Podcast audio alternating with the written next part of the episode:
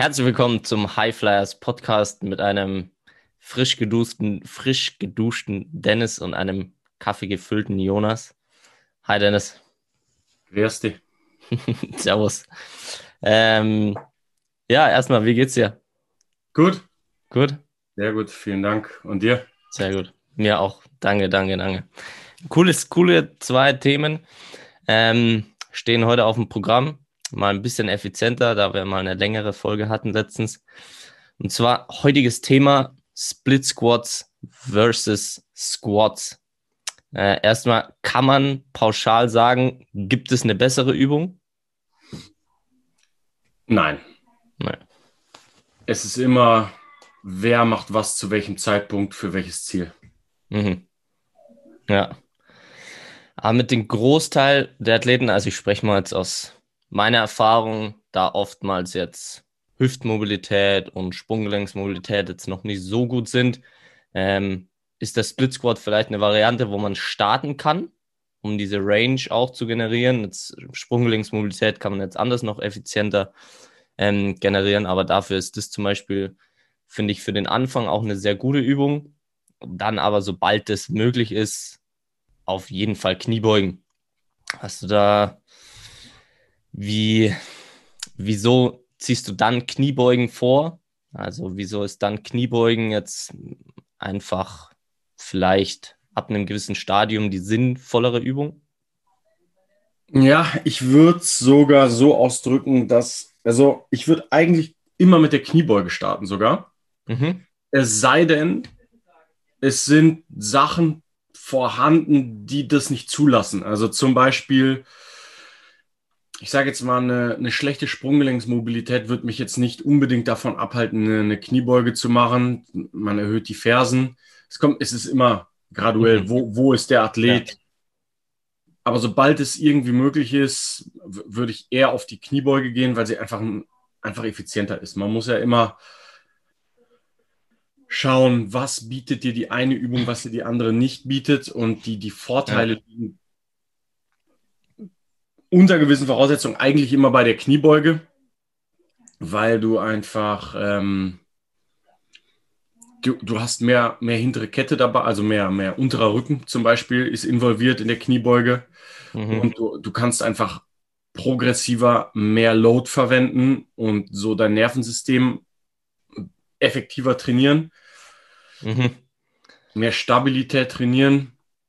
Ja, das heißt, ähm, machen wir es mal für die Zuhörer. Also ich sehe das genauso. Das heißt, äh, Split Squats, wenn es halt zum Beispiel ist interessant, zum Beispiel nach Reha oder sowas. Also ist es genau, genau kann man das äh, super, super verwenden und es ist genauso da die Kniebeuge vorziehen, wenn es eben möglich ist. Ansonsten eben diesen, den Split Squat.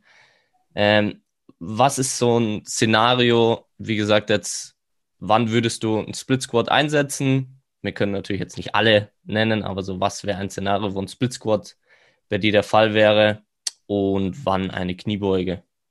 Ja, wir müssen vielleicht auch noch mal ganz kurz das so ein bisschen von der Akustik in die Optik bringen, ja. wie, wie, wir einen Split Squat machen. Und zwar ja. ein Split Squat bedeutet eigentlich nicht das, was man oft sieht, diese ähm, hinteres Bein erhöht und einfach nur mit einem Bein arbeiten, sondern es bedeutet, Du hast einen, ich sage mal, vielleicht einen anderthalb Meter breiten Stand. Oder vielleicht. Relativ groß. Eigentlich. Relativ breit, genau. Das eine Bein ist vorne.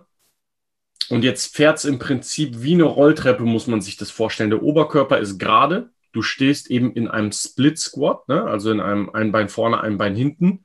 Und jetzt schiebst du das vordere Knie so weit wie möglich über die Fußspitze des vorderen Beins und versuchst, dass die Oberschenkelrückseite komplett die Wade bedeckt.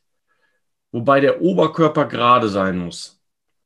Das bedeutet natürlich, wenn sich der hintere Fuß jetzt nicht bewegt, dass die Hüfte des hinteren Beins einen relativ hohen Stretch bekommt, mhm. so dass das Knie des hinteren Beins in dem Fall ganz, ganz weit hinter der Hüfte ist. Nicht auf dem Boden, aber es, ist, es nähert sich dem Boden fast zur Parallele an im optimalen Falle.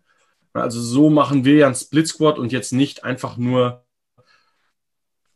wie das vielleicht viele kennen, Ja. Hauptsache vorderes Bein vor und hoch runter. Sondern Ja. es geht uns Ja. ja. sehr viel um den Mobilitätsaspekt. Genau, also das ist, glaube ich, genau der Punkt. Es geht nicht hoch wie ein Aufzug, sondern wie eine Rolltreppe, dass du nach vorne unten gehst. Ja, das ist Vorne genau unten und dann auch wieder nach hinten oben. Genau. Ist, Ja. die, ist die Bewegungsachse. Genau. Ja, und sonst Szenario, also du hast ja schon gesagt, Reha wäre das eine, Mhm. um, ähm, um einfach die Range wiederzukriegen. Aus Sicht von Krafttraining ist es immer wichtig, dass man zuerst Range von Gelenken Mhm. opti optimal wieder äh, herstellt, um dann draufzuladen. Ja, Und da eben, wie beschrieben, dieser Split Squat diese Variante unter wenig Load eigentlich sehr gut bietet. Oft kann man das Ganze noch ein bisschen einfacher machen, wenn man den Vorderfuß dann erhöht mit einem kleinen Reebok-Step. Da kommt man wesentlich einfacher in diese gestretchte Position. Da hast du einmal einen super Stretch auf die Glutes hinten, auf den Gluteus Maximus, auf den Hintern mhm. und auch zum Beispiel ähm, auf dem Gastrocnemius soleus hinten die, ähm, die Wadenmuskulatur. Ne? Also das Ja. heißt, du arbeitest viel an deiner Mobilität und im Reha-Szenario ist es natürlich äh, perfekt, gerade wenn du eh noch keine hohen Loads, hohen Kräfte wirken lassen willst von der Kniebeuge. ja, Und das andere Ding, was mir noch einfällt, ist, wenn du wirklich ein, ein Kraftdefizit hast von rechts nach links. ja, Ja. Dafür muss aber auch eine gewisse Kraft vorhanden sein. Also das heißt, jetzt mit dem Athleten, in Anführungszeichen, der sein halbes Körpergewicht bei der Kniebeuge beugt, muss ich keine Split Squats machen, wenn er rechts ein bisschen schwächer ist als links, sondern da muss schon erstmal das Maximalkraftniveau über die Kniebeuge hoch. Wenn jemand anderthalbfaches Körpergewicht beugt und signifikant rechts oder links schwächer bzw. stärker ist, mhm. dann ist der Split Squat auf jeden Fall probates Mittel, um da das auszugleichen. Plus, wir reden ja über Athletiktraining. Was bietet dir dein Sport? Ist dein Sport Ja, ja. sehr unilateral lastig? Dann muss man vielleicht gucken, ob da wirklich so Disbalancen entstehen, dass sich das über die anatomische Kette im Körper hochzieht und eventuell auch zu Problemen führt. Vielleicht ja auch nicht. Mhm. Man muss nicht jede Disbalance beheben, aber ja. Wenn Genau. sie zu krass ist, angleichen. es ist ein Angleichen, wenn, wenn es zu Problemen führt. Ja, Nur symptomatische Sachen. ja. Fällt dir noch was ein? Hast du was anderes noch? Siehst du das genauso? Ja, ich sehe das genauso gerade in der Reha. Ähm, ich mache das ab und zu, gerade mit Profisportlern, die jetzt, keine Ahnung, am Ende der Saison, wenn es sehr, ja, einfach schon an, ans Belastungsmaximum einfach geht und du schon ziemlich im Arsch bist, dann äh, ist teilweise ein Split Squats, weil ich eben am Anfang der Woche sehr gerne über einen vollen Bewegungsradius trainiere und ich einfach diese Range will, auch mal ein gutes Mittel. Das heißt, dass ich es da mal einsetze. Ähm, da würde ich vorzugsweise die Kniebeuge vorziehen, über einen vollen Bewegungsradius zu trainieren. Aber das ist mal so, eine, so ein Szenario, wo ich das jetzt teilweise noch ganz gerne mache, weil es einfach nicht so ein krasser, ja, Stressor teilweise ist es auch positiver Stress, aber nicht so krass ist und ich trotzdem über einen vollen Bewegungsradius gut trainieren kann. Und ich sonst auf jeden Fall auch, äh, weil du gesagt hast, auch unilateral, das, äh, die, je nachdem wie der Sport ist, aber trotzdem die Kniebeuge, obwohl sie ja eine bilaterale Übung ist, dich trotzdem in dem Sport ja auch weiterbringen kann, wenn du da ähm, stärker wirst in der Kniebeuge. Also du hast da auch einen Übertrag in die unilateralen Bewegungsmuster teilweise. 100 Prozent und umgekehrt eben nicht. Also es ist so ein bisschen die, die Frage, zum Beispiel, wenn ich, also das sind die beiden Szenarien, die mir jetzt einfallen, warum einseitige Belastung, es ist ja auch ein, ein Split Squat, ist nicht, nicht eine pure unilaterale Bewegung, das hintere Bein arbeitet mit. Genau, ja. Aber in der Kniebeuge, was, was oft im Athletiktraining gemacht wird, ist, ja, der springt ja von einem Bein ab. Also ist es cleverer, ihn nur das eine Bein auch trainieren zu lassen. Mhm. Das ist der Gedanke. So funktioniert es aber in Wirklichkeit nicht. Mhm. Der, das Krafttraining ist oft eher, es muss dir das geben, was der Sport dir nicht gibt. Und da kannst du über bilaterale Übungen wie Kreuzheben, Kniebeugen und so weiter, wo viel Last kontrolliert bewegt wird, einfach das Nervensystem in seiner Fähigkeit, Kraft zu produzieren, mhm. also die globale Fähigkeit, Kraft zu entwickeln. Mhm. Der spezifische Übertrag kommt in viel spezifischeren Übungen, wenn ein gewisses Maximalkraftniveau gegen Widerstand erreicht ist oder im Sport selber. Mhm. Das heißt, die Idee, jemandem eine Gewichtsweste und dann noch zwei Kettlebells und das hintere Bein erhöht und dann mit einem Bein wird ihn nicht höher springen lassen, sondern mhm. der Körper arbeitet in Ketten und das Nervensystem ist die Anbindung von Gehirn zu Muskel über Nerven und da gilt es, höhere Kräfte produzieren zu können und die Spezifität kommt dann später. Genau. Und du hast eben durch, du kannst einfach bei der Kniebeuge mehr Last bewegen wie einbeinig.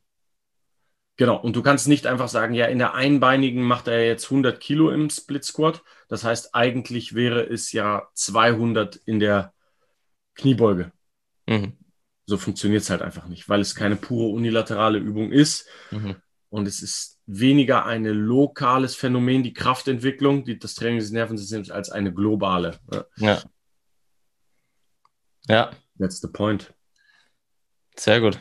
Also in den Szenarien würden wir entweder Kniebeuge oder Split Squats natürlich nehmen, aber wenn ihr da spezifische Fragen habt, schreibt uns das, stellt uns die Frage, dann kann man da nochmal vielleicht näher drauf eingehen. Aber das auf jeden Fall mal, um das, die Vor- und Nachteile oder die Szenarien aufzudecken.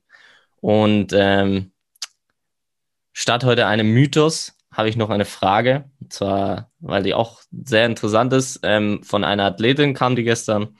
Und zwar ging es darum, äh, hey, wieso ist wenig Körperfett oder also ein gewisses Maß an Körperfett wichtig für mich als Athlet oder Athletin?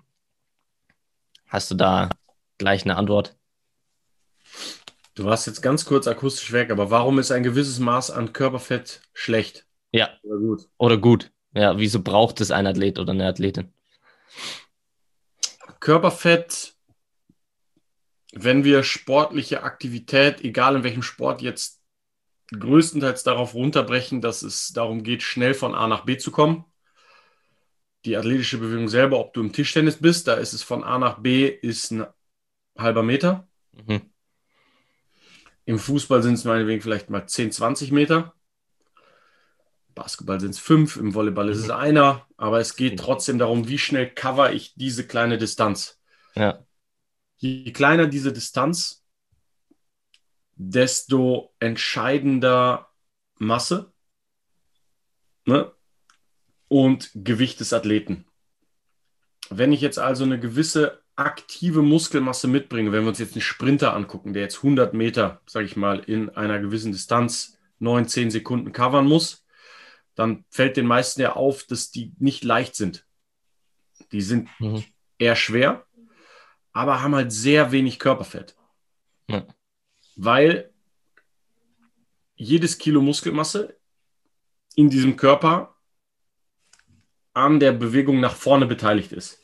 Auch wenn wir uns jetzt im, im moderneren Fußball die Athleten angucken, die werden auch immer mehr zu äh, bulligeren Athleten. Ja gerade Innenverteidiger oder auch Mittelstürmer, wo du ja. 3, 4, 5 bis 15, 20 Meter vielleicht mal in einem Vollsprint covern musst, wo dir Muskelmasse für Beschleunigung hilft.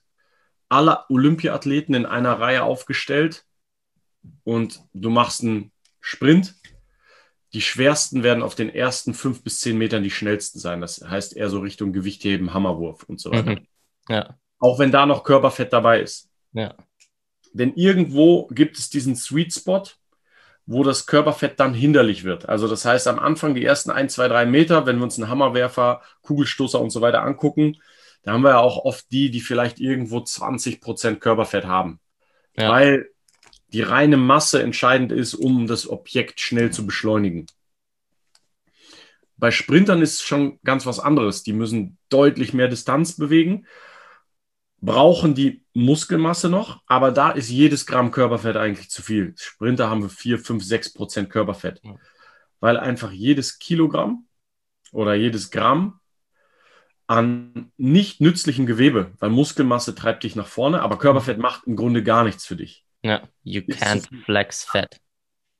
Exactly. Ja. Genau. Und daher haben wir jetzt, und dann in Spielsportarten, wo wir dann ja noch mehr zu Hause sind, hast du halt noch mehr Bewegung über einen größeren Zeitrahmen. Und das heißt, im Prinzip kostet dich dieses Körperfett eigentlich Energie, die du sinnvoller investieren könntest in Sprints und es kostet dich eventuell sogar auch Zeit auf kurze Distanzen. Je länger diese Distanzen in den Spielsportarten sind, sagen wir mal Fußball jetzt als mit die längste Distanz mhm. von den Spielsportarten, hm, da, da, da sollten die Athleten schon unter 10 Prozent sein, um da einfach ja. langfristig einen Vorteil zu haben.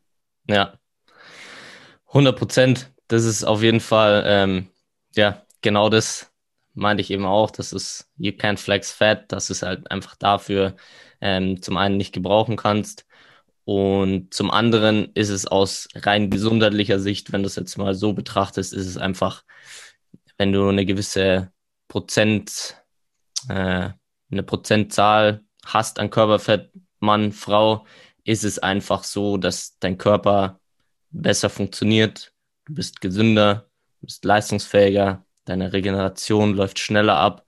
Das heißt, das sind alles gesundheitliche Vorteile, die, egal ob du Alltagsathlet oder Profiathlet bist, sowieso profitierst davon. Das heißt, äh, alleine deswegen ist es schon auch gut, plus eben dann die athletischen Aspekte, dass es da äh, Vorteile mit sich bringt. Ja. Ja, auch, auch ja.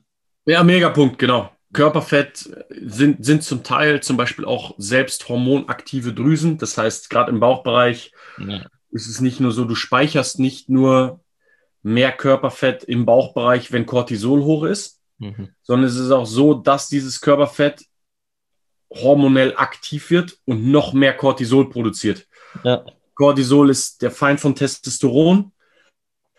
Testosteron ist der beste Freund der Regeneration des Athleten und der Gesamtgesundheit. Ein optimales Testosteronlevel ist das, wo wir ja auch extrem darauf achten, hatten wir schon mal angesprochen mit der Trizepsfalte. Die ja. sollte bei Männern bei uns eigentlich so 5, 4 Millimeter sein.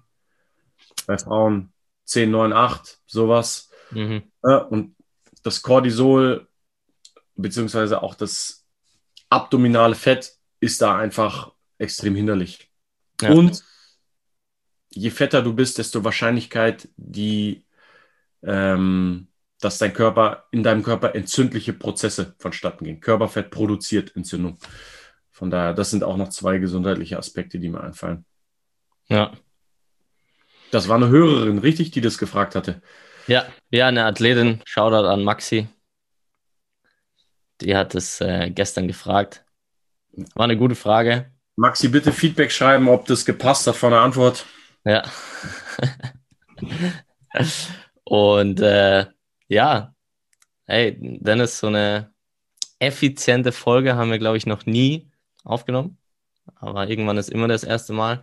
Was ich noch hinzufügen will, wenn ihr wissen wollt, wie viel Körperfett ihr habt und wie ihr das am besten reduziert. Dafür am besten Termin bei uns machen. Wir können das messen, eben mittels der Hautfaltenmessung und dann die für dich beste Strategie auswählen, damit du Körperfett reduzierst und nicht nur gesünder wirst, sondern auch als Athlet oder Athletin besser. Ja, deswegen ist es auch wichtig. Exakt. Enough said. Yes, sir. Vielen Dank für das gute Gespräch. Ich danke dir, Jonas. Ja, sehr informativ. Und äh, Dennis, ich wünsche dir einen wunderschönen Tag und euch allen auch. Ich wünsche dir was. Bis zum nächsten Mal. Bis bald. Ciao. Ciao.